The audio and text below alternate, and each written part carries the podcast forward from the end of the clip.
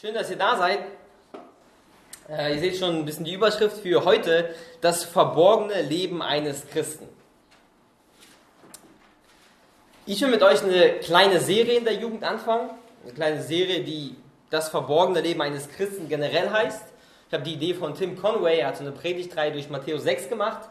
Und wenn ihr Matthäus 6 mal aufschlagt, werdet ihr bemerken, dass in Matthäus 6 immer wieder ein paar Worte vorkommen, ähm, die in der Überschrift auch bei mir vorkommen, nämlich verborgen, etwas im Verborgenen tun.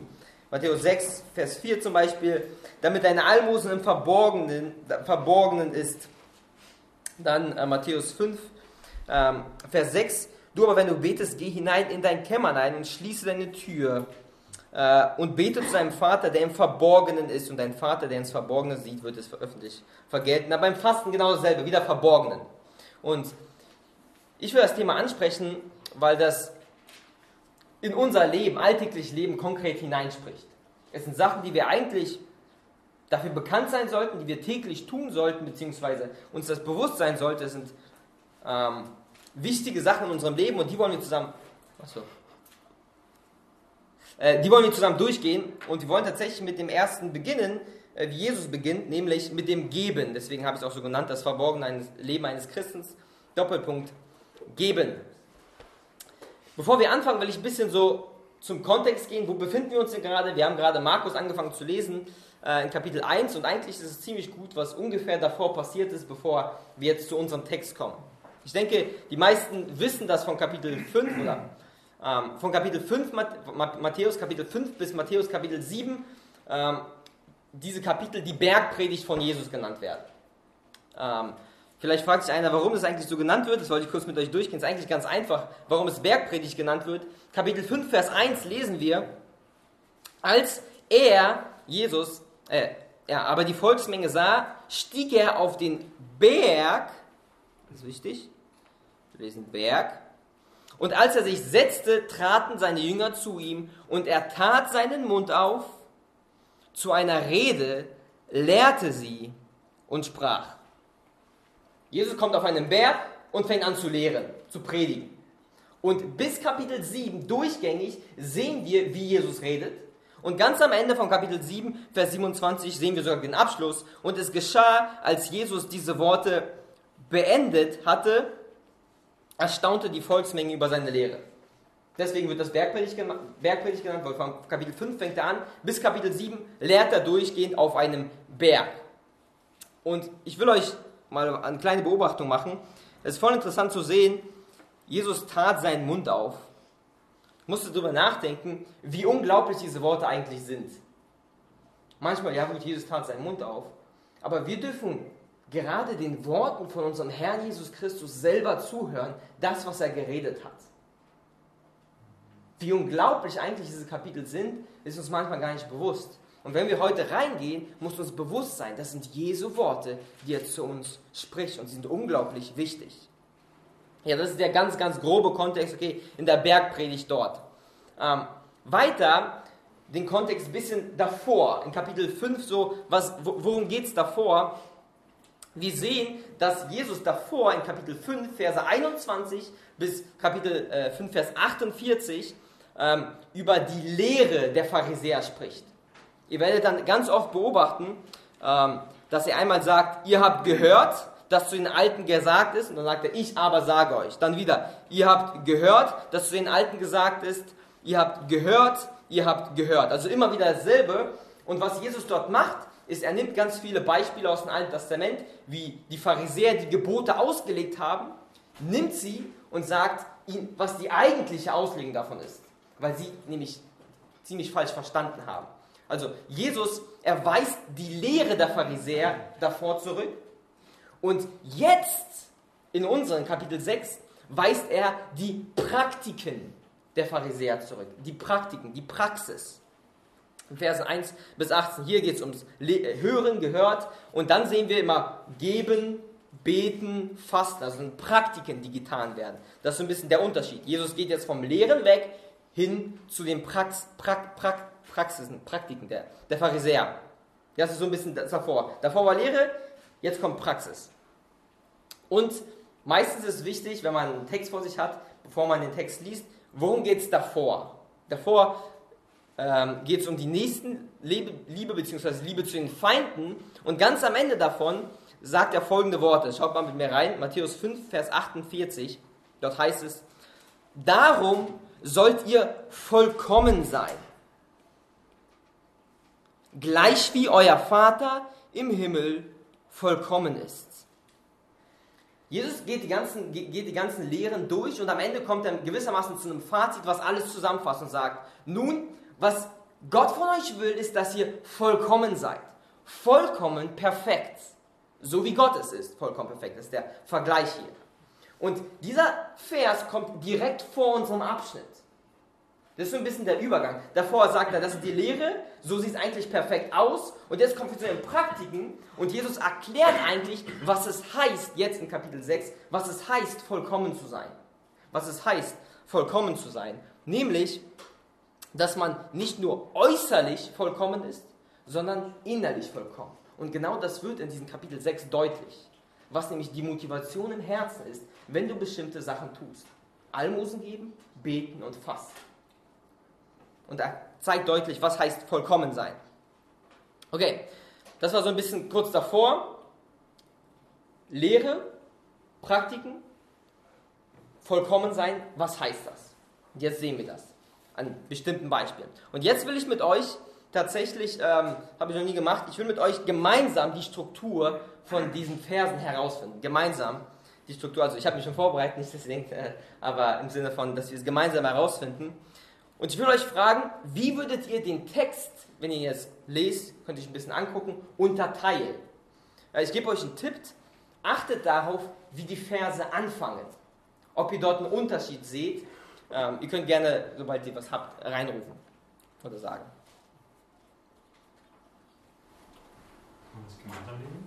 Achso, ja, können wir machen. Ach, hast du nicht gelesen? Ich habe noch gar nicht gelesen, wa? Ups. Lass uns erstmal lesen, ja. Dort heißt es, hab Acht, dass ihr eure Almosen nicht vor den Leuten gebt, um von ihnen gesehen zu werden. Sonst habt ihr keinen Lohn bei eurem Vater im Himmel. Wenn du nun Almosen gibst, sollst du nicht vor dir herposaunen lassen, wie es die Heuchler in den Synagogen und auf den Gassen tun, um von den Leuten gepriesen zu werden. Wahrlich, ich sage euch, sie haben ihren Lohn schon empfangen. Wenn du aber Almosen gibst, so soll deine linke Hand nicht wissen, was deine rechte tut, damit dein Almosen im Verborgenen ist. Und dein Vater, der ins Verborgene sieht, er wird es dir öffentlich vergelten.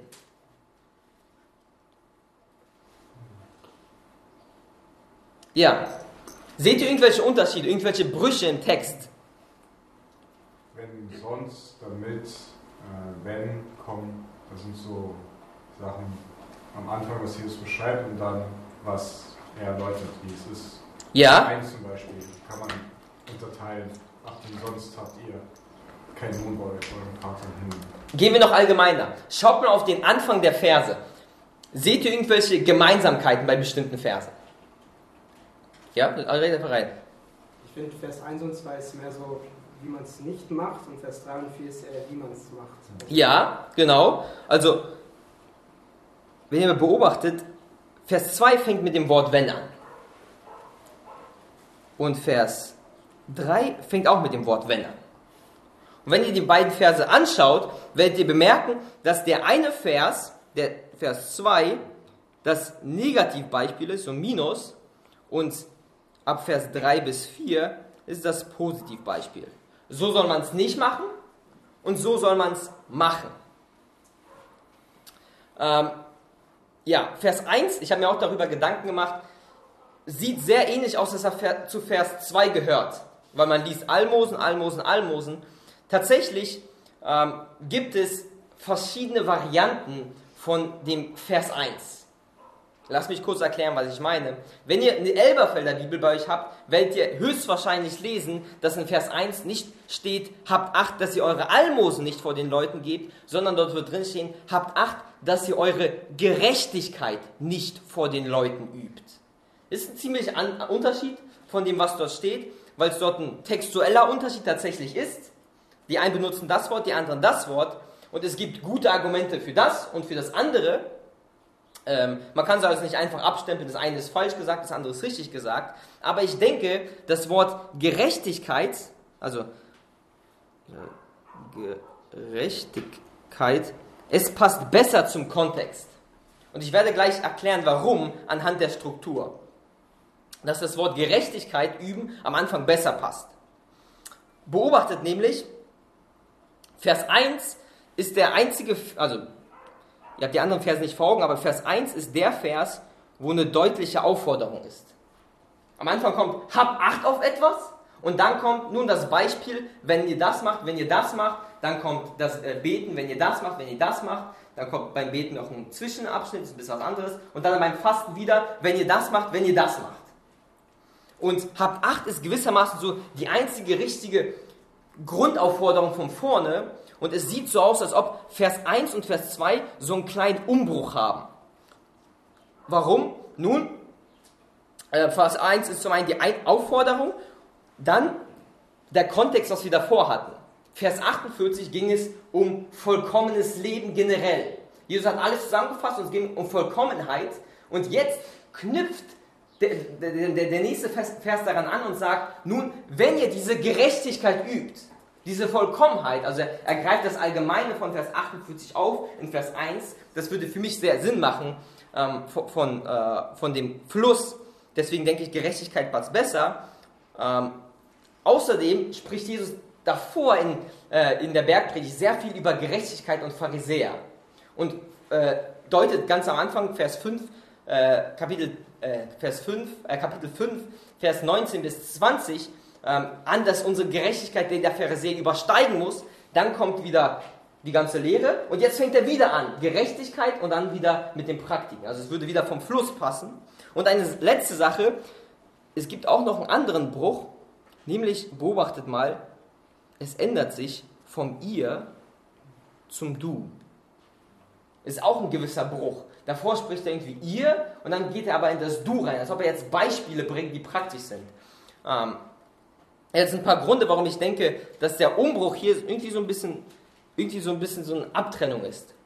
Und Vers 1 könnte man sagen, ist das allgemeine Prinzip. Das allgemeine Prinzip. Er sagt, habt Acht, dass ihr eure Gerechtigkeit, also das komplette Paket, nicht vor den Leuten übt, um von ihnen gesehen zu werden, sonst habt ihr keinen Lohn im Himmel.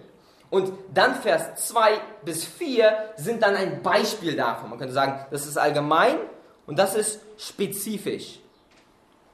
Spezifisch, auf ein Beispiel angewendet. Und genau die Struktur geht weiter. Vers 1 und dann macht er drei Beispiele. Geben, beziehungsweise Almosen geben, dann äh, beten und dann fasten. Das ist ja ein bisschen die Struktur, wie es anfängt. Ähm, ja, macht das Sinn oder macht es nicht so viel Sinn? Ja? Das Wort für Mosen, Vers 1, auch ein anderes Wort als in Vers 2, 3. Also das ist ja die Textvariante. Es gibt Textvarianten, wo dasselbe Wort verwendet wird ah, okay. und andere Textvarianten, wo das andere Wort verwendet wird. Ja. Aber nicht in der Ursprungs. Doch. Genau, in der Ursprung. Im Ursprung. Deswegen, deswegen gibt es das. Also es ist nicht, dass es dasselbe Wort ist und die haben sich für eine andere Übersetzung entschieden, das wäre ziemlich weit hergeholt. Ähm, sondern es sind tatsächlich äh, Unterschiede von den. Wir können gerne später darüber reden. Ähm, macht das Sinn für euch mit Gerechtigkeit oder ist nicht so? Okay, gut. Dann gehen wir erstmal weiter. Okay, ähm, das ist so ein bisschen die allgemeine Struktur. Allgemein, spezifisch. Und dann die zwei Beispiele. Und so werden wir uns gleich angucken. Und es gibt tatsächlich noch eine andere Struktur, äh, die ich sehr hilfreich fand und die ich mit euch kurz durchgehen will. Ähm, achtet mal darauf, beobachtet mal im Text. Ähm, ich will, dass ihr einmal auf eine Aktion achtet. Welche Farbe habe ich noch nicht? Einmal auf eine Absicht und einmal, was? Aktion, Absicht und einmal auf eine Folge. Also Männer können zwischen den zwei ersten Farben unterscheiden. Ja. Wirklich nicht, ja? Das ist die gleiche Farbe. Das ist nur dunkler. Ihr seht Farben. Ihr seht Farben? Da machen wir es anders. Ähm, Absicht. Okay. Drei Sachen. ich finde es voll cool, wie Jesus das gemacht hat. In Vers 1 gibt er das allgemeine Beispiel und gibt eine Struktur innerhalb des, des, dieser, des allgemeinen Beispiels und die verfolgt er in jedem einzelnen Beispiel. Was ich damit meine, nun, jeder Vers, oder beziehungsweise am Ende die zwei Verse, hat eine Aktion, hat eine Absicht und eine Folge. Lasst uns mal gemeinsam die drei Sachen beim ersten Vers finden und ich denke, dann wird es einfacher bei den anderen Versen. Wo ist in Vers 1 die Aktion? Etwas, was getan wird oder nicht getan werden soll. Also, ja. Was soll nicht getan werden in Vers 1 in dem Fall? Ja, genau. Habt Acht, dass ihr eure Almosen, ups, das ist falsche, die Absicht ist so hier, habt, habt vor, dass ihr eure Almosen nicht vor den Leuten gebt. Das ist die Aktion. Das sollen wir nicht tun, oder? Okay. Wo ist die Absicht? Um von ihnen gesehen zu werden. Richtig, ist eine Absicht da. Um von ihnen gesehen zu werden. Was ist die Folge? Richtig. Und das ist die Folge. Die Folge ist, sonst habt ihr keinen Lohn bei eurem Vater im Himmel. Seht ihr die Struktur? Aktion, Absicht, Folge, beziehungsweise auch Grund, aber in dem Sinne, was, was bekommst du davon, wenn du das tust? Nun keinen Lohn. Seht ihr es? Okay, jetzt schaut mal in Vers 2 rein. Es ist genau dasselbe, nur, nur angewandt praktisch auf Almosen. Wo ist die, wo ist die Absicht? Äh, Aktion meine ich. Was sollen wir nicht tun? Posaunen. Ja, genau. Wir sollen unsere Almosen nicht vor dir herposaunen lassen. Also wenn du Almosen gibst, soll man nicht, sollst du nicht vor dir herposaunen lassen. Das ist die Aktion. Ähm, hier ist tatsächlich noch so ein Beispiel, wie es die Heuchler in den Synagogen tun, also ein bisschen noch erweitert, aber im Endeffekt ist es wieder dasselbe, die Aktion. Was ist die Absicht? Von den Leuten gepriesen zu werden. Ja, richtig. Um von den Leuten gepriesen zu werden. Was ist die Folge? Sie haben ihren Lohn schon empfangen. Ja. Sie haben ihren Lohn schon empfangen, das ist die Folge. Und jetzt das dritte Beispiel, genau dasselbe. Was ist die Absicht? Äh, Aktion, sorry. Was sollen wir diesmal tun? Diesmal sollen wir etwas tun.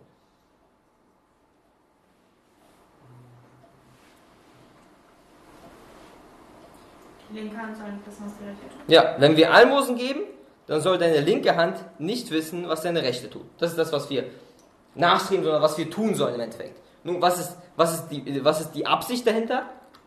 Damit es im Verborgenen ist. Richtig, die Absicht ist, es soll im Verborgenen bleiben. Und was ist die Folge?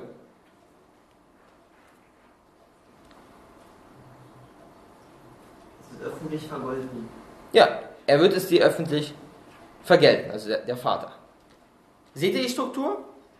Aktion, Absicht, Folge. Aktion, Absicht, Folge, Aktion, Absicht, Folge. Und tatsächlich folgt das Prinzip auch weiter in den anderen Versen, wenn ihr mal reinschaut. Genau dasselbe Prinzip. Deswegen macht es auch für mich mehr Sinn, dass es das Sample ist, Vers 1, und dann geht es runter daran abgearbeitet. Okay, das ist extrem voll jetzt gerade. Wir werden, äh, wir werden weitergehen. Und im Endeffekt wollen wir jetzt genau dieser Struktur folgen und einfach durch den Text durchgehen und dabei ähm, die Sachen lernen aus dem Text. Okay? Okay. Punkt 1, deswegen habe ich Vers 1 allein genommen und das allgemeiner gehalten. Habe Acht auf deinen Wandel. Habe Acht auf deinen Wandel, so habe ich den Punkt genannt. Jetzt schauen wir uns ähm, Vers 1 gemeinsam an. Und das erste, was wir zusammen äh, äh, sehen, Jesus sagt, habt Acht. Habt Acht. Was bedeutet das? Pass auf. Ja, es bedeutet so viel wie pass auf. Es bedeutet sowas wie hüte dich vor etwas oder äh, bewahre etwas. Wörtlich heißt es sogar halte an etwas fest. An einen Gedanken festhalten oder irgendwas, was unbedingt in deinem Kopf drinnen bleiben muss. Darum geht es. Es soll unbedingt dir vor Augen sein. Das ist wichtig. Es ist im Prinzip ein Zustand der dauerhaften Aufmerksamkeit. Aufmerksamkeit, etwas immer vor Augen haben. Und es gibt ein cooles, also was ich mit euch machen will, ich will mit euch, wenn ich irgendwas sehe, wie ich das praktisch in, meine, in meinem Bibelstudium auch mache, ist, okay, hab Acht, gibt es noch andere Stellen, wo Jesus hab Acht sagt und was, worauf sollen wir Acht haben? Und hier geht es darum, dass wir Acht haben sollen darum, dass wir unsere Almosen nicht geben, damit andere gesehen werden, unsere Gerechtigkeit nicht üben sollen. Ähm,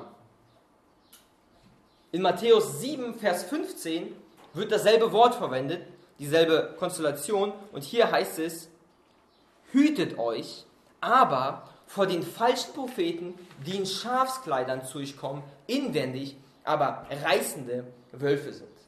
Und ich finde es unglaublich, dass Jesus dasselbe Wort verwendet, um zum einen zu beschreiben, pass auf auf Öllehrer, die dich verführen kommen, die in die Gemeinde kommen können wie Schafe, aber innerlich wie Wölfe sind. Und das ist für uns eine ernste Sache, oder? Gleichzeitig sagt Jesus aber in Vers, also in, bei unserem Kapitel, habt genauso Acht, wie ihr darauf Acht habt, auch ähm, auf euch selbst im Endeffekt. Habt Acht auf euch selbst. Und das ist ein ziemlich starker Ausdruck, oder? Habt Acht auf euch selbst, so wie dort zum Beispiel bei den Pharisäern, äh, oder besser gesagt, äh, falsche Propheten. Genauso doll müssen wir Acht haben. Die Frage ist, warum sagt er das? Ein starkes Wort dafür, was er gebraucht. Ich fand es richtig schön, ein Zitat von Augustinus, das es auf den Punkt bringt, warum Jesus so scharfe Worte benutzt, dass wir auf uns selber aufpassen müssen, auf uns selber achten müssen, auf unsere Motivation. Er schreibt, die Liebe zur eigenen Ehre ist der tödliche Fluch wahrer Frömmigkeit oder Gerechtigkeit.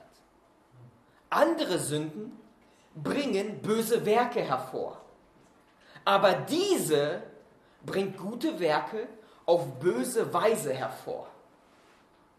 Und das macht es so gefährlich.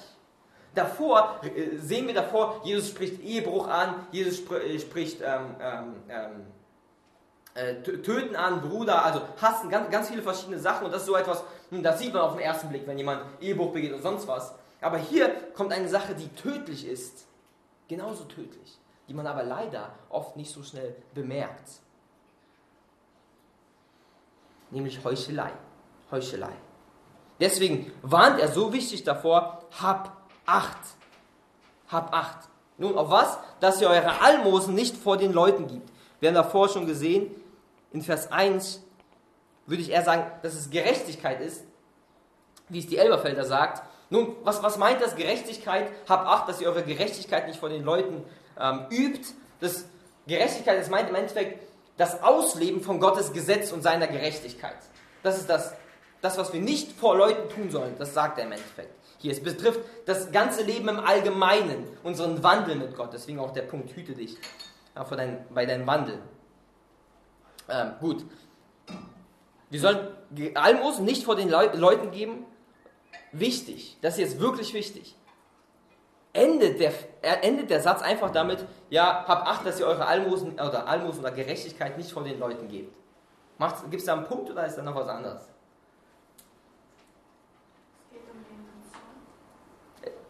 Es hört da noch nicht auf, sondern es geht weiter. Es heißt, um von ihnen gesehen zu werden, von den Leuten. Es endet nicht einfach damit, äh, dass, äh, dass Jesus sagt, wenn ihr irgendwas vor Leuten ausübt, dann ist es direkt schlecht. Sondern es geht darum, mit welcher Absicht tut ihr es vor den Leuten. Darum geht es. Das ist der Gedanke dahinter. Nicht generell, hm, wenn ihr was ausübt vor Leuten, wenn sie es sehen, ja, dann habt ihr verloren. Habt ihr keinen Lohn im Himmel. Das wäre ein bisschen, das wäre wär nicht möglich. Dann könnten wir gar nichts mehr machen, so richtig. Ja, dann wäre Gemeinschaft nicht mehr möglich. Ja, das ist das, was Jesus nicht meint. Deswegen dieses, um von ihnen gesehen zu werden. Okay, das heißt das nächste, um von ihnen gesehen zu werden. Was heißt das praktisch? Ich denke, jedem ist das klar, damit andere Leute auf dich schauen. Ich finde es cool, das Wort dahinter, ich sage das selten, aber das griechische Wort dahinter heißt äh, äh, Theaomai. Warum sage ich das? Unser deutsches Wort Theater kommt davor. Theaomai, Theater. Nun, was ist der Sinn und Zweck beim Theater? Nur, dass sich Leute anschauen. Leute kommen hin zu einem Ort, da sind Schauspieler nach vorne oder ich weiß nicht, Akteure, ich weiß nicht, wie man die nennt, die, die schauen auf einen Platz, um dir zuzuschauen. Dafür sind sie gekommen. Und das Wort ist genau, genau das. Du kommst und machst etwas, damit die Leute, also die Sitzplätze einnehmen und auf dich schauen. Wenn das deine Intention ist, dann ist es falsch. Das ist das, was dieses gesehen werden meint. Dass Leute, dass du das Ansehen suchst bei ihnen. Wie so ein Theaterstück, was du vorspielst. Du hast die Bühne und alle sollen auf dich schauen. Das ist das Bild, was er hier verwendet, vom Theater. Nun, wenn du das machst, wenn du Gerechtigkeit übst, um vor ihnen gesehen zu werden von den Leuten, dann gibt es eine Folge. Und was ist die Folge? Die haben wir schon genannt. Was ist die Folge? Kein Lohn. Habt ihr keinen Lohn bei eurem Vater im Himmel? Keinen. Null. Bei wem gibt es keinen Lohn? Oder von wem gibt es keinen Lohn? Wer gibt den Lohn? Wer, also, wer gibt in dem Fall keinen Lohn? Eurem Vater. Gott gibt keinen Lohn. Nun, warum benutzt er das Wort Vater? Wissen, hm, wird das Wort Vater nicht eigentlich nur für Gläubige verwendet? Ähm, ich meine, er spricht hier in erster Linie zu seinen Jüngern auch. Die, die, die waren, haben wir in Vers 5, 1, Vers 1, Kapitel 5, Vers 1 gesehen, dass sie bei ihnen waren. Aber auch das ganze Volk da war. Ähm, und man darf nicht vergessen, Israel war das auserwählte Volk von Gott. Und in der Bibel wird das Volk Israel ganz oft als Kind von Gott genannt. Und deswegen sagt er, euren Vater, die jüdischen Zuhörer haben ganz verstanden, was er damit meint. Vom Vater im Himmel gibt es keinen Lohn. Und beobachtet mal, wo, wo der Vater ist. Wo ist der Vater? Im Himmel. Im Himmel, richtig. Im Himmel. Warum ist das wichtig? Nun, weil dieser Zusatz, der Vater im Himmel, es verrät uns schon ein wenig darüber, was die, die, äh, was, äh, was die Natur äh, des Lohnes ist, die sie verlieren. Nämlich himmlischen Lohn, den sie verlieren. Weil der Vater im Himmel ist. Wir werden später nochmal deutlich machen, dass es tatsächlich so ist. Aber es gibt uns schon einen Hinweis im Himmel, wo er ist und von wo er belohnen will, beziehungsweise ähm, was, was die Natur seiner Belohnung ist.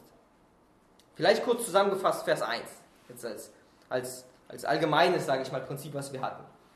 Jesus sagt in Vers 1, pass auf, dass du nicht vor Menschen deine Gerechtigkeit übst oder lebst, einfach nur damit Leute dich anschauen, wie gut du bist, wie gut du wandelst. Weil wenn du das machst, dann hast du keinen himmlischen Lohn mehr. Gar nichts. Alles ist weg. Okay. Jetzt kommen wir angewendet auf das Geben. Angewendet auf das Geben. Und wir haben gesehen, Negativbeispiel und Positivbeispiel. Wir fangen mit dem Negativbeispiel an, wie du nicht geben sollst. Wie du nicht geben sollst. Gehen wir weiter. Kapitel, äh, Vers 2.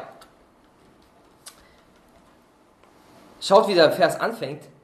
Wenn du nun Almosen gibst, sollst du nicht vor dir herposaunen lassen, wie es die Heuchler in den Synagogen und auf den Gassen tust. Es bekommt mit wenn.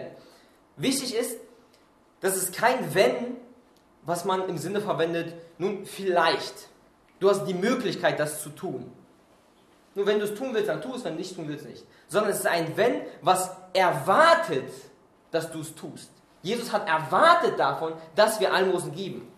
Äh, vielleicht ein kurzes Beispiel, was also im Englischen, vielleicht hilft es einigen, steht, also gibt es die Worte if und when. Dieses Möglichkeit und when ist das, ist es fest. Aber wenn du es machst, dann solltest du es machen. Und da wird das Wort when gebraucht, das ist cool zu unterscheiden.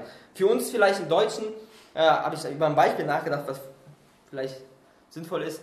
Ähm, stell dir vor, dein Vater äh, sagt dir, du sollst irgendwie morgen im äh, Baumarkt einkaufen. Kauf im Baumarkt ein. Du hast die Aufgabe, du musst im Baumarkt einkaufen. Das ist schon eine Aufgabe, eine feste Sache, die du tun musst. Und jetzt kommt dein Vater zwei Stunden später und sagt, nun, wenn du in dem, im Baumarkt bist, dann nimm mir noch zwei von diesen anderen Schrauben mit. Was der, was, was der Vater meint, ist nicht, nun, du hast die Möglichkeit, ob du zum, zum Baumarkt gehst oder nicht, sondern er meint einfach nur, nun, du bist schon da und dann tust dort. Es ist ein festes Wenn. Versteht ihr, was ich meine? Jesus, was er hier mit Wenn macht, er erwartet es, wenn ihr es tut. Dann, äh, wenn ihr Almosen gebt. Okay. Wir haben vorhin schon beobachtet, Jesus wird persönlich. Er sagt, wenn du nun Almosen gibst. Die Worte hier sind nicht einfach nur in die Masse, sondern wir persönlich sollen uns Gedanken machen, was das für uns heißt. Und wir, wir selber geben, wenn du nun Almosen ähm, gibst. Was heißt Almosen geben? Wer kann es mir beantworten? Was heißt Almosen geben? Geld geben. Spenden. Einfach jedem Geld geben oder noch ein bisschen genauer? Das ist ein bedürftiger Mensch und dem gibt man Geld. Ganz genau. Das ist, das ist eigentlich die Definition von Almosen. Du gibst jemanden, der bedürftig ist, der Not leidet, Geld. Darum geht es. Das Wort Almosen selbst, es kommt eigentlich vom Wort Barmherzigkeit oder Gnade. Im Endeffekt bezeichnet es also eine, äh, eine, äh, eine Gabe der Barmherzigkeit. Und indem du in der Not hilfst, zeigst du Barmherzigkeit. Du kannst nicht einfach sagen, wie Jakobus es sagt, nun ja, geh hin und sättige dich, aber du gibst nicht. Ja, bringt auch nichts. Durch das Geben zeigst du deine Barmherzigkeit. Das ist der Gedanke dahinter. Ähm, also bedürftigen Menschen geben. Von materiellen Sachen Geld. Aber materielle Sachen wäre auch immer noch geben, in dem Sinne. Ist jetzt, also, ja, wenn du einen Apfel gibst, wäre es auch geben. Ähm, ist ja auch für Geld gekauft. Äh, wie wird das Wort Almosen verwendet, damit wir so ein bisschen den Überblick bekommen, wie Almosen in der Bibel verwendet wird? Zwei kurze Beispiele. Zum einen Apostelgeschichte 3,2. Dort lesen wir, und es wurde ein Mann herbeigebracht, der lahm war von Mutterleib an, den man täglich an die Pforte des Tempels, Tempels hinsetzte, die man die Schöne nennt, damit er Almosen erbitten konnte von denen, die in den Tempel hineingingen. Nun, da wurde jemand hingebracht, er selber konnte kein Geld verdienen, er war bedürftig in dem Sinne, weil er selber äh, gelähmt war, da hat ihn keiner auf die Arbeit genommen, sowas gibt es äh, damals, gab es damals nicht, eine Versicherung oder sonst was. Und er wird dort hingelegt, damit er Leute, die vorbeigehen, um Geld fragen kann. Um Geld, Essen, irgendwas, dass er ihm geholfen wird, dass er die, die, den Tag übersteht. Ah. Besonders am Tempel macht es Sinn, weil da viele Leute immer hinkommen. Deswegen waren das Orte. Okay, Bedürftigen helfen. Ein anderes Beispiel, Apostelgeschichte 24, 17. Dort heißt es, ich, also dort redet Paulus, ähm, ich bin aber nach vielen Jahren gekommen, um Almosen für mein Volk und Opfer zu bringen. Da redet er gerade mit Felix und er sagt hier, ich bin gekommen, um Almosen für das Volk und Opfer zu bringen. Ist auch eine interessante Verwendung von Almosen, weil hier geht es nicht einfach nur darum, dass er hm, einer Person am Rand, sage ich mal, am Straßenrand irgendwas reinruft, sondern hier wird das, der Begriff Almosen äh, gebracht, dass er eine größere Spende von wahrscheinlich anderen Gemeinden genommen hat und mitgebracht hat. Notleidenden Christen in Jerusalem. Also ist ein bisschen anders, aber im Endeffekt ist es dasselbe Prinzip. Jemand leidet Not, man hilft. Finanziell. Also in dem Sinne. Oder mit Gaben. Ähm, wir schauen uns gerade das Almosen geben an. Das ist halt diese Definition. Jemand hat Not, man hilft ihm, bedürftig. Äh, es gibt aber noch viel mehr Aspekte vom Geben. Almosen ist nicht der ein, einzige Aspekt vom Geben. In der Bibel werden viel mehr Aspekte vom Geben angesprochen.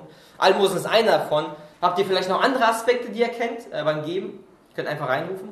Was gibt es noch für Aspekte des Gebens? Almosen jetzt diesen Bedürftigen geben. Gibt es noch Aspekte oder ist das das einzige? Kleidung, Essen.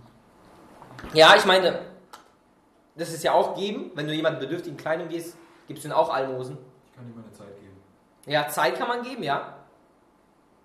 Arbeitskraft. Arbeitskraft. Jetzt immer noch in Geld gedacht. Gibt es noch andere Sachen, wo wir geben? Oder nur äh, Notbedürftigen? Macht ihr, der, der Gemeindemitglied ist, macht ihr, macht, macht irgendwas einmal pro Monat, wenn ihr so Gehalt bekommt? Oder nicht? Könnt ihr, Dauerauftrag. Ein Dauerauftrag, ja. Ja, also äh, man, man unterstützt die Gemeinde regelmäßig, oder? Das ist ja auch ein Aspekt von Geben und der nicht so ganz zu Almosen passt, also im Sinne von, von diesem Not und ich gebe das. Ähm, man unterstützt seine Pastoren, man unterstützt die Gemeinde. Ähm, andere Aspekte von Geben sind vielleicht Missionare regelmäßig unterstützen. Ähm, äh, aber Aspekte von Almosen wären tatsächlich zum Beispiel, jemand ist in einer finanziellen Nothilfe und du hilfst ihn aus. Äh, in, in der Gemeinde oder bei anderen. Ähm, auf der Straße jemandem einfach Geld geben, wäre auch ein Aspekt von Almosen geben. Ähm, gastfreundlich sein wäre auch ein Aspekt von, äh, von Geben, ähm, weil du auch Leute zu dir einlädst und du gibst ihnen Essen, also du, du versorgst sie mit Essen und Trinken. Sonderspenden ist auch eine Aktion, könnte man bei Paulus sehen, dass er auch Geld mitgetragen hat und dort gegeben hat, Leuten, die Not brauchen und da gerade Anliegen haben. Es sind also verschiedene Aspekte von Geben. Hier spezifisch in Matthäus geht es um die Almosen. Also das Wort wird spezifisch so gebraucht. Ähm, also das Geben für Bedürftige, aber wir werden uns heute mehr das Geben als Ganzes anschauen, vor allen Dingen in der Anwendung werden wir ein bisschen mehr auf das Thema Geben allgemein äh, angucken. Aber hier müssen wir uns vor Augen haben, hier geht es eigentlich vor allen Dingen um, ähm, um Almosen. Okay, das ist Almosen geben. Nun, wenn wir jetzt Almosen geben, sollst du nicht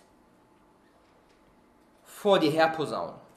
Nicht vor dir herposaunen. Das ist nicht, was du nicht tun sollst. Und beobachtet mal dieses Wort vor dir herposaunen. Man ist selbst im Mittelpunkt. Das ist das, was man nicht tun soll. Alles soll sich um dich drehen. Die Posaunen sollen vor dir gehen, alles soll auf dich gucken. So soll es nicht sein. Es soll nicht alles um dich gehen. Es soll nicht vor dir gehen. Das ist falsch. Nun, und dann posaunen lassen. Posaunen lassen heißt wortwörtlich wirklich ein Posaunenklang. Ähm, und das hier ist eher eine Übertreibung. Also es gibt keine, von dem, was ihr alles gelesen habt, gibt es keine ähm, irgendwie schriftlichen Nachlassungen, dass das tatsächlich praktiziert wurde, dass Trompeten geblasen wurden, wo Arme, wo man Arm gespendet hat, habe ich nicht gelesen. Aber es soll deutlich machen, wie man nach Aufmerksamkeit jagt. Versteht ihr? Das, als ob ein Posaunklammer geht und alle sollen auf dich schauen. Boah, das ist auf einmal, oh, was ist da los? Das ist das Bild, wie unglaublich, also ähm, wie, wie, wie sehr man darauf bedacht ist, irgendwas Ansehen von Menschen zu erregen. Äh, das ist dieses Posaunklang. Nun, und er vergleicht das, dass Leute es das bildlich machen, ähm, nämlich wie die Heuchler in den Synagogen und auf den Gassen tun. Wie die Heuchler. Ein Heuchler, was ist das? Ein Lügner. Ein Lügner, ja. Noch eine Definition? Ein Schauspieler. Ein Schauspieler. Das ist ein ziemlich gutes Wort. Tatsächlich äh, ist die ursprüngliche Bedeutung von Heuchler wirklich Schauspieler. Und das passt voll cool zu unserem Theaterbild. Dass sie Aufmerksamkeit wollen und der Schauspieler sein wollen in dem Sinne. Ähm, jemand, der so tut, als ob er etwas ist, der eine Rolle spielt, aber eigentlich gar nicht ist, der, derjenige ist, der die, der spielt ja nur die Rolle. Er trägt gewissermaßen eine Maske und zeigt nicht sein echtes Gesicht. Und die Bibel, sie erklärt uns das Wort ziemlich deutlich, was es biblisch gesehen heißt. In Matthäus 15, Verse 7 bis 8, da redet Jesus nämlich über die Pharisäer. Ähm, er bezeichnet sie ganz, ganz oft als Heuchler. Wenn man Matthäus 23 liest, dann liest man ganz oft das Wort. Und hier sagt er und definiert auch das Wort, beziehungsweise die Bibel.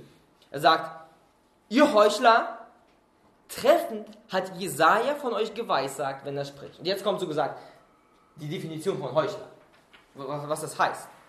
Dieses Volk naht sich zu mir mit seinem Mund und ehrt mich mit den Lippen, aber ihr Herz ist fern von mir. Im Endeffekt sagt er, nun, alles, was man von außen sieht, mit Lippen und Mund, da nährt sie sich, aber was innerlich da ist, ist vollkommen kaputt. Da ist nichts, was ich innerlich lernen will. Das ist also äußerlich etwas da, also scheinheiliges, aber innerlich gibt es nichts. Das Herz ist nicht bei Gott, ist, die Motivation dahinter ist nicht für Gott. Es ist ein Heuchler. Er tut so, als ob er gottesfürchtig wäre, aber im Herzen geht es überhaupt nicht um Gott, sondern um sich selber. Hier dem Fall bei Almosen geben, damit alle auf ihn schauen. Und das ist äh, die große Gefahr für uns, weil es nicht so leicht ist, von außen zu erkennen. Weil von außen sieht ja alles gut aus. Deswegen ist es wieder dieses Achtet drauf. Habt Acht darauf. Nun, wo geht, wo geht, was macht der Heuchler? Wie es auch die Heuchler in den Synagogen und auf den Gassen tun. Zwei Orte. Was haben diese Orte gemeinsam? Bei beiden Orten sind viele Leute versammelt. Nun auf Straßen. Ähm, Gassen sind normalerweise einfach nur Straßen in Wohngebieten, also jetzt nicht so eine Landstraße vorstellen, sondern eigentlich äh, in Wohngebieten Straßen, wo Leute gelebt haben. Ähm, und manchmal waren mehr oder weniger Leute da. Und wenn wir heute daran gucken, denken wir, das sind eigentlich gar nicht so viele Leute auf der Straße. Also ich habe mir so nochmal nachgedacht. Man darf aber nicht vergessen, damals war die Kultur ganz anders. Es gab keine Autos. Es gab also, wenn eine Stadt da war, es war viel mehr unterwegs. Die Häuser waren viel nebeneinander. Das waren keine Hochhäuser, wo alle in seinen Wohnungen sind, sondern es waren eigentlich Häuser, die ähm, einstöckig bzw. zweistöckig ist, aber wo eine Familie normalerweise drin wohnte. Und man ist viel mehr rausgegangen und wenn jemand auf den Straßen etwas gerufen hat, hat man es vom Haus mitbekommen. Also es war etwas, was viel, also viel, viel mehr offen war. Deswegen, Straße war ein Ort in der Öffentlichkeit, wo viele, also wo man viel Ansehen erregen konnte, wo viel passiert ist am Tag. Ähm, ja, das ist der Gedanke, dass sie es tun, wo viele Leute sind. Ja, logisch, wenn sie wollen von Leuten gesehen werden, macht es ja Sinn, irgendwo zu tun, wo es viele Leute gibt. Und der zweite Ort, Synagogen, haben wir heute in der Schriftlesung viel gelesen. Das war ein Ort, wo die Leute sich versammelt haben, um gewissermaßen Gottesdienst zu feiern oder generell, wo viel gelehrt wurde, sogar ähm, vor, also vorgelesen wurde vom, vom Gesetz oder auch gerichtet sogar wurde. Ähm, es war ein, eigentlich ein zentraler Punkt für, für Juden, äh, die Synagoge. Da haben sich immer wieder getroffen und da waren immer viele Leute versammelt, besonders an Orten, am Sabbat zum Beispiel, wo sie sich versammelt haben, wie wir gelesen haben. Ähm, aber das, der Gedanke hier, viele Leute sind an einem Ort, ähm, auf einem Fleck. Und was ich so interessant finde, er sagt auf den Gassen und dann sagt er auf den Synagogen. Wisst ihr, Heuchelei fängt vielleicht leicht an in dem Sinne. Du fängst vielleicht dort ein bisschen äußerlich, die Leute kennen dich eh nicht so gut und du fängst an ein bisschen zu heucheln. Aber sie arbeitet sich immer tiefer vor, bis du, man könnte sagen, in der Gemeinde, wo eigentlich Gottesdienst gefeiert wird, anfängst zu heucheln. Sie arbeitet sich so durch, dass du im Endeffekt keine Scham hast, dort, wo eigentlich Gott angebetet werden soll, anfangen zu heucheln. Und so tust, als ob du Gott anbetest. Und das ist so schlimm daran. Es arbeitet sich durch, auch wenn es von außen vielleicht kommt und geht aber in das Innerste und frisst sich immer weiter auf. Deswegen ist es so wichtig, habt Acht. Habt Acht. Nun, was war das Ziel davon? Haben wir davor schon gesehen, um von den Leuten gepriesen zu werden. Um von den Leuten gepriesen zu werden. Ähm, gepriesen zu werden, das Wort dahinter ist Ehre, Herrlichkeit, um Ehre zu bekommen, um Herrlichkeit zu bekommen von den Leuten, dass sie ihn anschauen. Und man kann wieder zurückgehen zu diesem Theaterbild. Es ist, als ob sie wie im Theater sind, alle so auf sich gucken, dann sind sie der Schauspieler und was passiert am Ende des Theaters? Klatschen. Alle bejubeln sie, sie stehen im Mittelpunkt und das wollen sie. Sie wollen gepriesen werden von den anderen. Am Ende das große Klatschen von allen bekommen. Zugerufen, wie gut sie sind. Das ist so, oh, das ist so gut gespielt. Also in dem Sinne, beim Theater weiß man ja, dass es gespielt ist, aber sie tun, als ob es echt ist. Und wollen bejubelt dafür werden. Ja. Was ist die Folge? Wahrlich, ich sage euch, sie haben ihren Lohn schon bekommen. Wenn man das Wort wahrlich liest, muss man immer aufhorchen. Es sind immer Worte, die Jesus sagt, um etwas besonders hervorzuheben. Wahrlich bedeutet so viel einfach wie treu oder Wahrheit oder zuverlässig. Das ist Amen, das Wort übrigens. Ähm, und das ist ein Wort zur starken Bestätigung. Man könnte auch sagen, ich versichere euch, das wird auf jeden Fall so sein.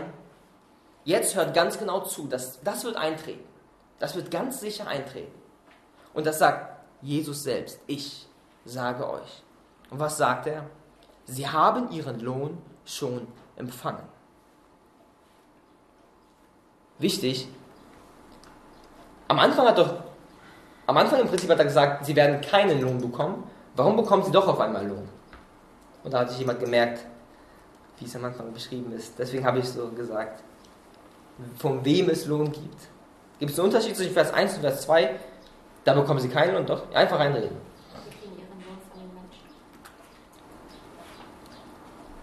Jesus sagt, nun, du kannst von Leuten gepriesen werden und du bekommst deinen Lohn.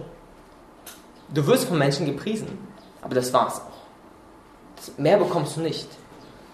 Beobachte mal, das ist Vergangenheit. Haben empfangen. Sie haben ihren Lohn schon empfangen. Da wird nicht noch mehr kommen, als sie schon bekommen haben. Und das ist ihr Lohn von Menschen. Das sind die Applause von Menschen und mehr nicht. Mehr werden sie nicht bekommen. Da ist der Schlussstrich. Und dieser Lohn, den sie bekommen, ist wahrlich nicht mehr wert als Dreck. Der ist nicht mehr wert. Er wird einfach nur vergehen und ist nicht ewig. Der ist nichts wert. Aber sie werden auch nichts mehr bekommen, außer das, was sie wollten. Nämlich die Ehre und Ansehen von Menschen. Und wichtig, das ist eine große Warnung an uns. Wenn wir danach trachten, so wie, wie, wie hier beschrieben wird, dann werden wir auch keinen Lohn empfangen. Und vielleicht denkt sich einer, ja, ist es aber relevant so für uns, Almosen geben und dann bekomme ich keinen Lohn oder wie, was, was hat damit zu tun? Paul hat mir ein cooles Beispiel von Tony Rankin geschickt. Ich wollte es eigentlich auf Deutsch haben, aber ich hatte das Buch nicht zu Hause und Irina hat es vergessen. Deswegen paraphrasiere ich die Geschichte ganz kurz. Ähm, äh, worum es ging. Ähm, wie trügerisch eigentlich unser Herz ist und wie es nach Ansehen strebt. Äh, ist vom Buch 12, äh, 12 Wege, wie dein Smartphone dich verändert. Ähm, dort ist die Geschichte ungefähr so. Stell dir vor, du nimmst dir Zeit in deinen Sommerferien, äh, weiß nicht, drei bis vier Wochen, um an einer, am wohltätigen Zweck zu arbeiten, wo du ein Waisenhaus aufbaust für Waisen. Du nimmst dir Zeit, du nimmst den Fahrtweg auf dich, fährst in den Dschungel rein, riskierst Temperaturen ähm, oder andere Sachen, Krankheiten und du fährst, du arbeitest jeden Tag daran und die Zeit ist vorbei, du hast deinen Sommer investiert, so viel getan. Am Ende, am letzten Tag, wo es fertig ist, kommst du hin, noch einmal letztes Mal. Du drehst dich um, das Waisenhaus ist hinter dir, vielleicht noch die Kinder, weiß ich nicht. Du machst ein Selfie auf, machst ein Foto holst Instagram, Facebook raus, gibst ein, boah, was für ein schöner Sommer, ich habe das und das gemacht und das und das und keine Nummer. Die Leute haben gesehen, dass du es gemacht hast.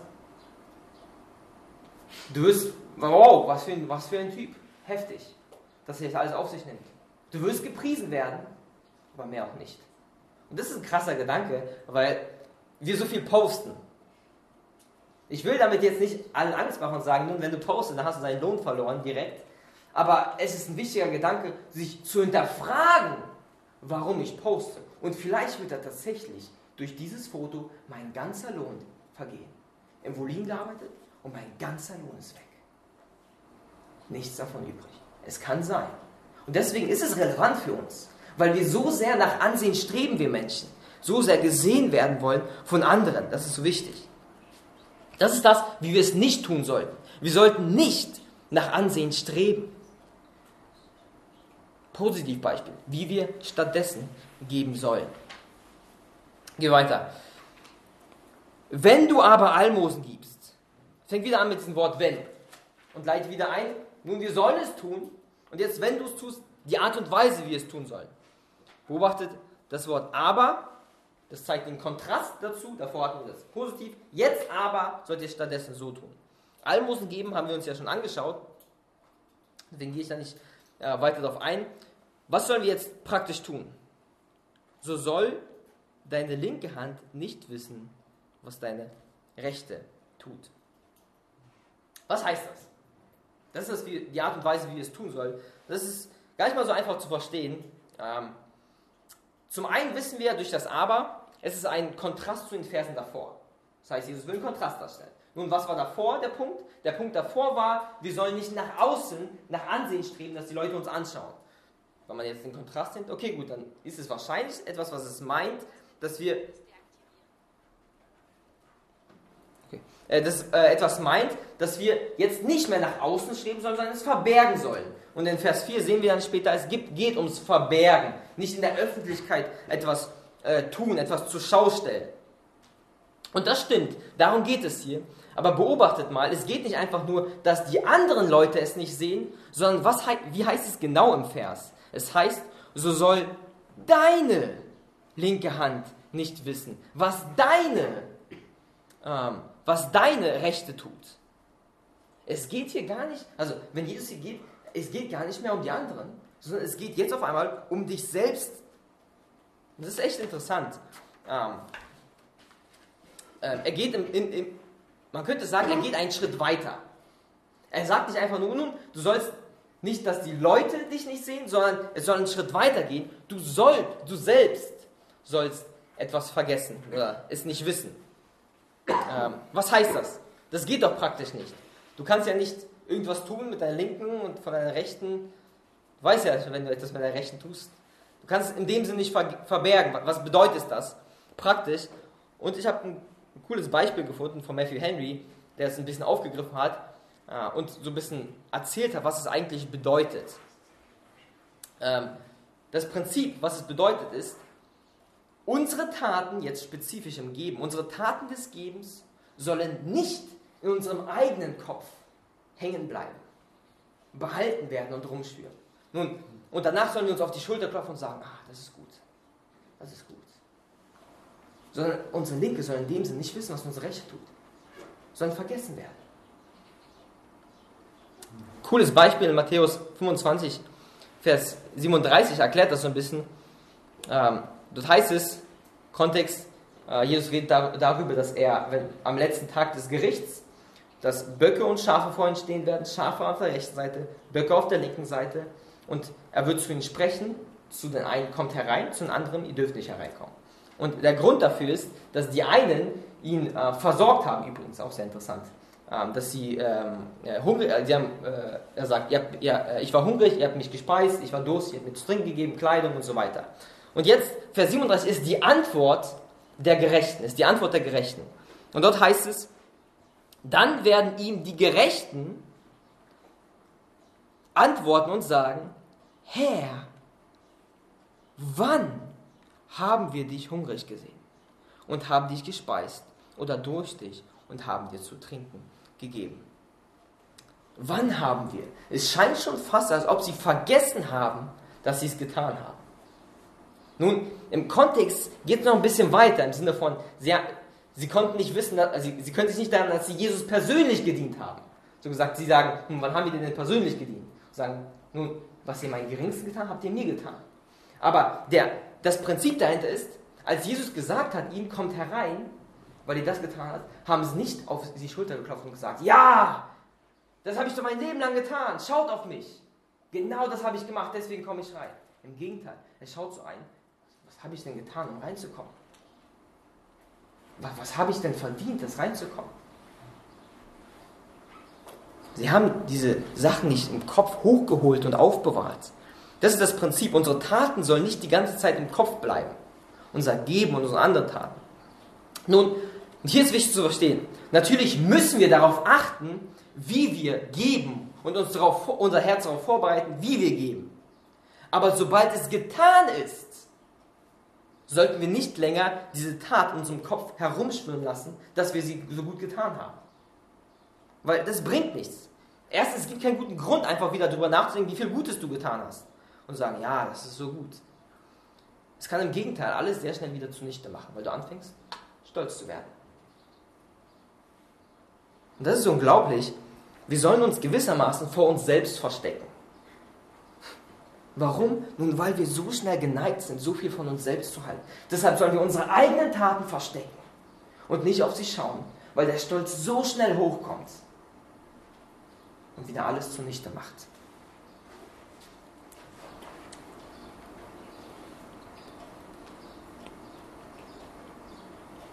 Die Absicht, damit dein Almosen im Verborgenen ist. Damit dein Almosen im Verborgenen ist. Verborgen, dass es geheim ist, voll cool, das, das Wort ist Krypto, Kryptowährung, kennt man ja, so geheim. Kryptowährung, äh, damit es verborgen bleibt, damit es niemand sieht, ähm, keiner es entdeckt. Nun, was heißt das? Dürfen wir keine Almosen mehr geben in der Öffentlichkeit, dass keiner sie sieht? Ähm, nein, das heißt nicht. Aber andererseits, wenn man so darauf denkt, du kannst ja nicht auf die Straße gehen und jemandem Geld geben, ich weiß nicht, wenn du in die Stadt zum Beispiel gehst, da wirst du automatisch von Leuten gesehen. Es geht einfach nicht anders. Wenn du in der Straße oder sonst was, du wirst von Leuten gesehen, wenn du gibst. Das, worum es hier nicht geht, ist einfach nur, dich darf keiner sehen, nimm, nimm, nimm den, äh, nimm den ähm, Armen oder den du daneben hast, irgendwie in der Ecke und dann kannst du ihm 2 Euro geben und dann darf er zurücknehmen. Darum geht es Jesus nicht dass wir anfangen, irgendwie uns in allen Sachen zu verstecken. Ähm, darum geht es überhaupt nicht. Und ich fand es hilfreich, äh, eine andere Stelle mir anzuschauen, dass es so erklärt, dass es wirklich nicht darum geht. Matthäus 5, äh, Verse 14 und 16, das ist kurz davor in der Bergpredigt. Und schaut mal, was er dort sagt. Dort sagt er nämlich genau das Gegenteil. Ihr seid das Licht der Welt, etwas, was leuchtet. Es kann eine Stadt die auf einem Berg liegt, nicht verborgen bleiben. Dann Vers 16 sagt er weiter, so soll euer Licht wieder strahlen, leuchten vor den Leuten, vor den Leuten, dass sie eure guten Werke sehen und euren Vater im Himmel preisen. Wenn man das davor gelesen hat und das andere liest, ist das nicht irgendwie ein bisschen Widerspruch? Bei den anderen sagt er, seid das Licht der Welt und jetzt sagt, nee, nee, das macht man im Verborgenen. Sieht so aus, ein bisschen, aber es ist kein Widerspruch, weil wir haben uns in Matthäus 6 ganz genau angeschaut. Es geht nicht einfach bloß um das öffentliche Schauen, sondern es geht um die Absicht. Warum du es in der Öffentlichkeit tust. Wofür? Und was, also es geht um die Beweggründe dahinter. Und ein Zitat von Spurgeon, es fasst es so gut zusammen. Äh, äh, er, er schreibt, Almosen dürfen öffentlich gegeben werden, aber nicht um der Bekanntheit willen. Almosen dürfen öffentlich gegeben werden, aber nicht um der Bekanntheit willen. Im Englischen ist nochmal beides, äh, also öffentlich und öffentlich. Das greift sich auf. Aber so gesagt, du, du, du darfst Almosen ruhig auch jemand geben, wenn jemand zuguckt. Darum geht es nicht. Aber wenn du es tust, damit er zuguckt, dann ist es falsch. Es geht um die Herzensmotivation. Und tatsächlich brauchen wir beide Anweisungen. Warum schreibt, schreibt Jesus trotzdem hier, seid das Licht der Welt und dort verbirgt euch? Nun, weil wir tatsächlich beide Anweisungen brauchen. Warum? Wir Menschen lieben es, von beiden Seiten vom Pferd zu fallen. Manchmal verstecken wir uns nämlich dort, wo wir uns nicht verstecken sollten. Wir reden nicht von Christus, wo wir von Christus reden sollten. Wir treffen keine Entscheidungen und sind Heuchler in dem Sinne, wo wir eigentlich das tun sollten. Und hier ermutigt Jesus genau dazu. Seid das Licht der Welt. Wenn ihr geneigt seid, nicht zu zeigen, wer ihr seid, dann zeigt es. Wenn ihr aber geneigt seid, euch zu zeigen, dann tut es nicht. Manchmal wollen wir in die Öffentlichkeit gehen, um Ehre zu bekommen. Da gab es auch ein schönes Zitat, das gut zusammenfasst von A.B. Bruce. Er schreibt, es fasst also diese beiden Kontraste zusammen, einmal Licht der Welt sein, einmal im Verborgenen. Und er sagt, er spricht zwei Sünden an, einmal unseren Stolz und das andere äh, unsere Menschenfurcht. Wir sollen uns zeigen, wenn wir versucht sind, uns zu verbergen. Und wir sollen uns verbergen, wenn wir versucht sind, uns zu zeigen. Darum geht es im Endeffekt, um die Motivation, wofür wir es tun. Was ist die Folge? Die Folge ist, und dein Vater, der ins Verborgene sieht, er wird es dir öffentlich vergelten. Öffentlich vergelten. Äh, beobachtet, Gott sieht das, ach, falsches Ding. Gott sieht das, was keiner sieht. Gott sieht ins Verborgene, heißt es dort. Und das bedeutet sowohl, dass er in unser Herz schaut, in unsere Motive, als auch, dass er jede Tat kennt, die wir tun und die vielleicht Menschen nicht sehen. Als ob sie in Vergessenheit geraten würde, wenn Menschen es nicht sehen. Und Gott sagt dir, keine Sorge. Gott schaut ins Verborgene. Sowohl in die Motivation des Herzens, als auch generell ähm, sieht er alles. Brauchst keine Angst zu haben, dass er es übersieht. Aber er sieht auch nicht nur einfach so, er sieht noch viel tiefer, nämlich ins Herz, in die Motivation. Ähm, wer belohnt? Der Vater. Und dein Vater, der ins Verborgene sieht, er wird es dir öffentlich vergelten. Davor waren es die Menschen. Jetzt ist es der Vater. Und beobachtet hier, hier wird wieder das Wort Vater benutzt. Und das ist so eigentlich so ein schönes Bild, weil wenn wir richtig wandeln, dann belohnt uns Gott als Vater und nicht als strenger Herr. Er belohnt uns als Vater, der großzügig gibt, der großzügig belohnen will. Nicht einfach, ha, ha, ha, ha, und dann diskutieren, ah, willst du es geben oder nicht, sondern wie ein Vater, nimm. Du warst treu, hier, nimm es an. So großzügig will er geben, wenn man tatsächlich treu ist. Nun, er wird dir Lohn geben, er wird dir öffentlich vergelten. Was, was, was ist der Lohn? Was ist der Lohn, den er dir geben wird? Ähm, hier will ich ein bisschen so ein paar Aspekte durchgehen. Ähm, manchmal kann es sein, dass Gott dich irdisch segnet dass er dich zusätzlich ödig segnet. Ähm, dass du genug Geld haben wirst. Es gab einige Beispiele, wo Leute eigentlich sehr viel spenden, aber irgendwie ist auch mehr Geld zurück, als sie spenden. Es kann sein, dass Gott so segnet, aber hier in erster Linie geht es nicht um diese Segnungen. Nicht in erster Linie um diese Segnungen. Das ist mehr ein Mini-Zusatz, die Segnungen auf der Erde, die eigentlich auch nicht sehr, sehr viel nicht, nicht viel wert sind. Worum es geht, ist um einen himmlischen Lohn, weil Vater wird wieder angesprochen und Vater, was davor angesprochen wurde, ging es wieder um Himmel, um himmlischen Lohn. Und beobachtet mal, die Zeitform, es wird vergelten. Es ist noch eine Zukunftsform. Davor war es, nun, du hast es bekommen sofort, du wurdest applaudiert, die Leute haben dich angesehen. Das ist aber jetzt in Zukunftsform. Das, was du noch bekommen wirst, der himmlische Lohn, der ewige Lohn.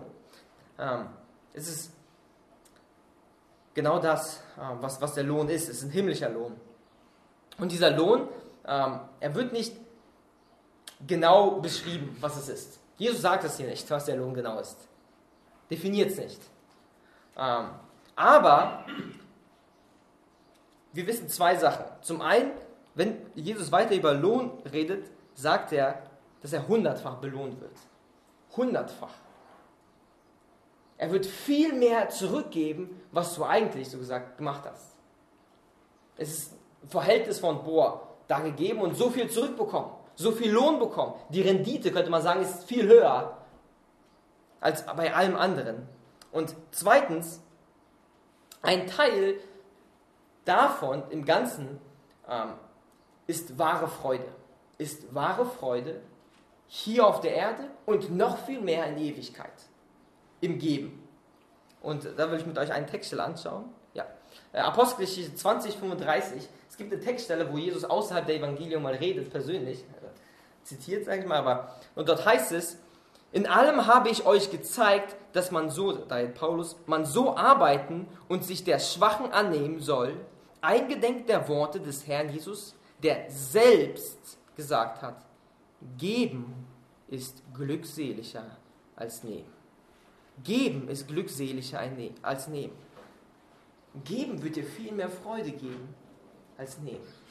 Und das wirst du schon hier auf der Erde erfahren, dass es dir wahre Freude bereitet, wahre Freude. Und dann noch viel mehr im Himmel, wenn du erfahren darfst, wie deine Investitionen, sage ich mal, aufgegangen sind auf die Erde. Wie viele Beziehungen auf einmal du knüpfst, ey, da habe ich ja auch gespendet. Wunderbar, das konnte passieren. Und du erfährst, da hinten ist jemand zum Glauben gekommen, weil du die Mission mit unterstützt hast. Da, und es werden Beziehungen sein, die so ein unglaublicher Lohn sind. Ich denke, das ist auch ein Aspekt, der mit, mit, mit reinbezogen wird. Und die Investition hier, dieses Lohn, es ist, äh, der lohnt sich. Der Lohn lohnt sich. Es ist etwas, was unglaublich ist. Man kann sich vorstellen, als ob es Papier ist, äh, was, was, was, egal, was Papier ist und dann äh, zu Gold getauscht wird.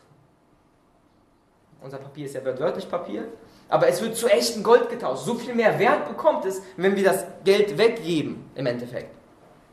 Ähm, wir sind Christen für die Zukunft.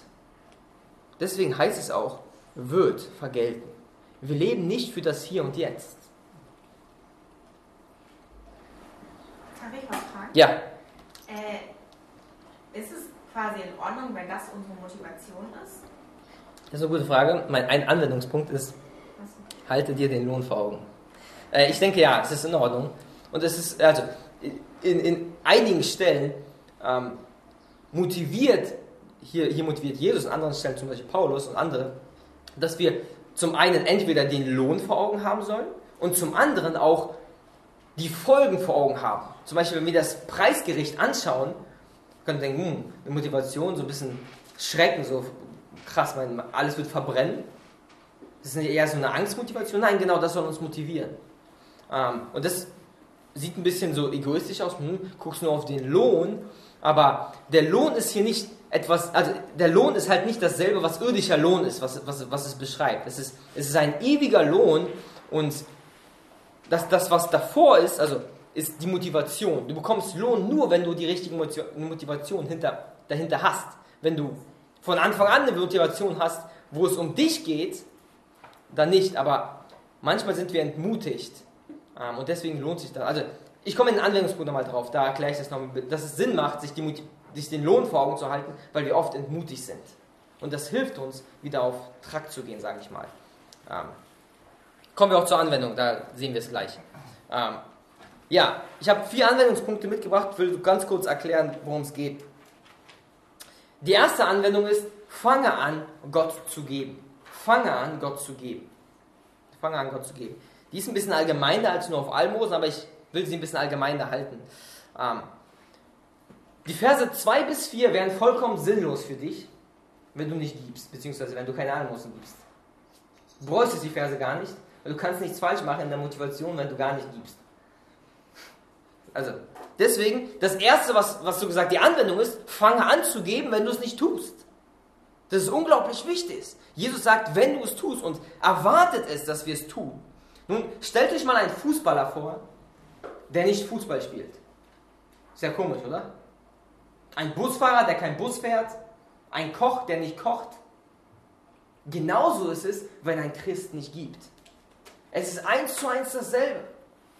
Er wird nicht dem gerecht, wer er ist. Er wird nicht dem gerecht, wer er ist. Es ist unser Wesen, dass wir Christen sind. Und äh, Jesus war derjenige, der, äh, der am meisten gegeben hat. Und wir sind seine Nachfolger. Äh, ein, ein, ein Zitat von Matthew Henry, ähm, das auch so ein bisschen deutlich macht, ähm, dass es so eine Pflicht ist für uns Christen zu geben. Er schreibt, es ist wahr, dass unsere Almosen den Himmel nicht verdienen. Aber es ist ebenso wahr, dass wir ohne sie nicht in den Himmel kommen können. Und was er damit meint, ist, die Almosen sind nicht, du kommst nicht von Almo, aufgrund von Almosen in den Himmel. Und wenn wir es jetzt weiterziehen, geben, und das ist ja ein Aspekt von einem ähm, gerechten Leben, von Früchten, die den Christ bringt, weil Jesus befiehlt es und wenn du es nicht machst, lebst du Ungehorsam, du bringst keine Früchte. Und, ähm, und wenn du kein Leben, keine Früchte zeigst, dann kommst du nicht in den Himmel. Und das beste Beispiel ist äh, Matthäus 25. Er sagt zu den, die links sind, die, zu den Böcken, ihr kommt nicht rein. Und er sagt, warum? Nun, ihr habt nicht gegeben mir. Ihr habt mir nicht zu trinken gegeben, ihr habt mich nicht versorgt mit Essen, ihr habt mir keine Kleidung gegeben. Und sie haben, hä? Wann haben wir das denn gesehen? Sie sagen, hä? Gab es überhaupt Möglichkeiten, das zu tun? Er sagt, ja. Die Leute doch mal rum, gab es genug Leute, aber ihr habt es nicht getan. Und das ist, also das Zitat meint genau das.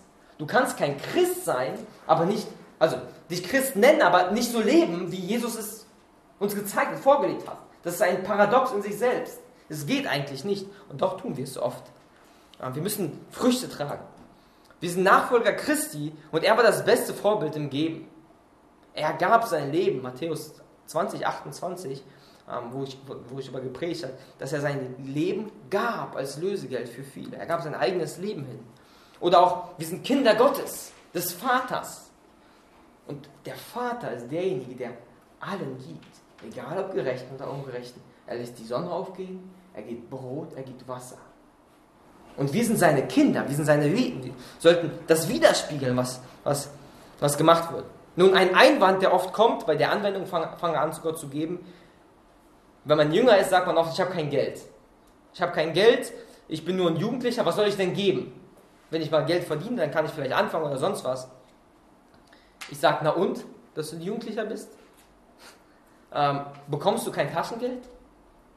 Bekommst du bei deinem Geburtstag Geld? Bekommst du ab und zu einfach so Geld von deinen Eltern, wenn du ein Eis essen gehst oder so? Hast du nicht Geld in deiner Brieftasche? Nur dann reicht es aus, um zu geben.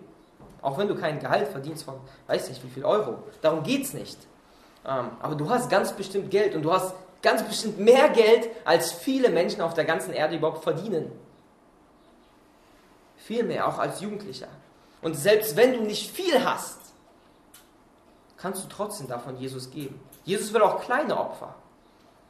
Und wenn wir es nicht im Kleinen lernen, werden wir es im Großen auch nicht können. Dann wird es uns noch schwerer fallen. Ähm, und hier will ich ein Beispiel geben von Matthäus 10, 42, wo Jesus genau diese Wahrheit deutlich macht, dass selbst kleine Sachen, und jetzt will ich euch Jugendliche ermutigen, der vielleicht noch kein Geld verdient, der keine Arbeit hat, ähm, ihr könnt trotzdem geben. Das heißt es, ähm, und wer einem dieser Geringen auch nur einen Becher mit kaltem Wasser zu trinken gibt, weil er ein Jünger ist, wahrlich, ich sage euch, er wird seinen Lohn nicht verlieren. Und stellt euch mal vor, das ist echt klein, ein Glas Wasser. Wenn man das mal durchrechnet, kann man nicht ganz anwenden auf unsere heutige Zeit, aber eine, eine Flasche, ein Liter Flasche Wasser kostet, oder sogar anderthalb Liter, kostet 44 Cent. Teilst du es auf, sagen die sogar vier Gläser mit viel Wasser, hast du 11 Cent. Das Pfand und nicht Ah. Minus Pfand. Ja, sagen die, du schenkst die Wasserflasche noch mit. Also, und das ist ein Cent und er sagt, wenn du es ein meiner geringsten tust, dann wird dein Lohn nicht vergessen werden. Wir können auch mit kleinen Dingen anfangen, wenn wir nicht viel Geld haben, aber wir haben deutlich mehr als das. Alle deutlich mehr als das. Und das soll kein, keine Motivation sein für die, die viel verdienen, zu sagen, ja, deiner hat gesagt, wir fangen klein an. Ähm, nein, darum geht es hier nicht. Darum geht es hier nicht. Wenn wir viel verdienen, erwartet Gott auch mehr von uns.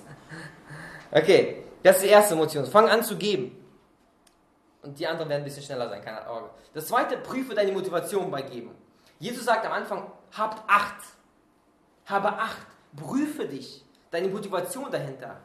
Und es gibt viele Dimensionen bei Geben, ähm, wie zum Beispiel Tony Reinke beschrieben hat. Beim Geben, wie man versucht, nach Ehre zu suchen. Äh, ganz, ganz viele. Manchmal wollen wir vielleicht von bestimmten Personen genährt werden, ähm, wo wir Ruhm erwarten oder sonst was. Manchmal ist es eher im Internet, ähm, manchmal andere Sachen. Es sind viele Motivationen, wo Stolz hochkommt und wir Ansehen von Personen suchen.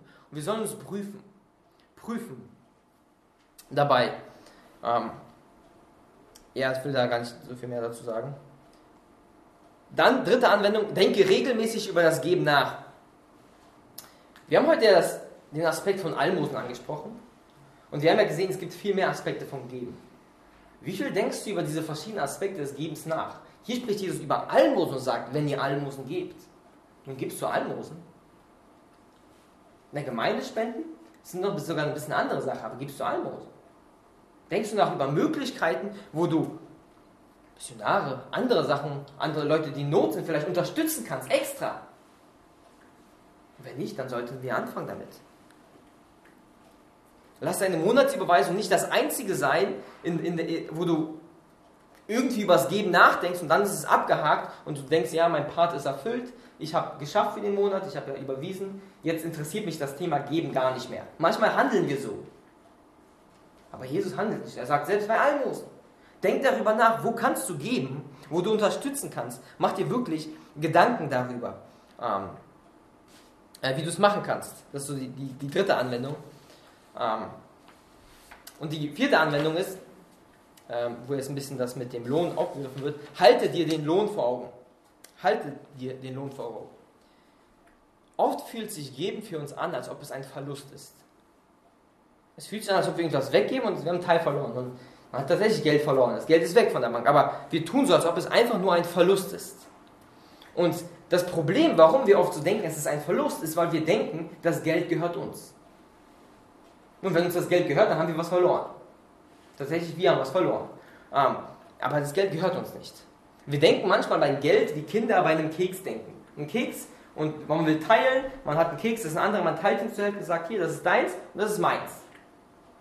Aber beim Geld ist es bei uns nicht so. Es ist Gottes Geld immer noch. Wir sind nur Verwalter dessen Geld. Und im Endeffekt, wir, wir als Verwalter geben Geld von Gott, um Lohn von Gott zu bekommen. Was ist das denn bitte? Wenn man, wenn man es eigentlich so, so, so durchdenkt. Wie, wie, wie Gott uns eigentlich damit segnet. Gott gehört das Geld, also eigentlich, rein theoretisch, verlierst du nichts. Weil es dir eigentlich gar nicht gehört. Und das vergessen wir oft und deswegen ist es so ein großer Verlust zum Geben. Aber wenn wir bewusst leben, dass es nicht unser Geld ist, sondern Herr, was soll ich mit dem Geld tun beim Geben? Dann leben wir ganz anders und nehmen wir es ganz anders wahr. Ähm, und im Gegenteil, du gewinnst unglaublich viel, wenn du gibst. Du gewinnst viel mehr, als du verlierst. Ist ja eigentlich gar nicht deins, du kannst nichts verlieren, aber du gewinnst nur, wenn du gibst. Das ist eigentlich unglaublich, wenn man es so denkt. Manchmal sind wir entmutigt, weil wir den Lohn nicht sehen. Andere geben und bekommen Lohn und wir geben und manchmal sehen wir keinen Lohn. Aber deswegen müssen wir uns das vor Augen halten, dass wir Lohn empfangen werden. Wir sind Pilger auf der Reise zur himmlischen Stadt. Und jedes Geben, es bringt Lohn. Wir schicken gefühlt Schätze nach vorne in den Himmel rein. Unser Geld hier auf der Erde ist wie Papier, nichts wert. Und wir tauschen es ein, wenn wir geben, mit der richtigen Motivation natürlich, in Edelsteine, die im Himmel waren. Und auch wenn es, es wird kein Geld sein in dem Sinne, aber es wird unglaublich wunderbarer Lohn sein. Und Jesus motiviert uns dabei. Er sagt, nun macht es, weil ihr werdet Lohn empfangen. Das ist sein Grund. Und wir dürfen und sollen das tun. Uns das vor Augen halten, dass Lohn erwartet, weil oft sind wir demotiviert.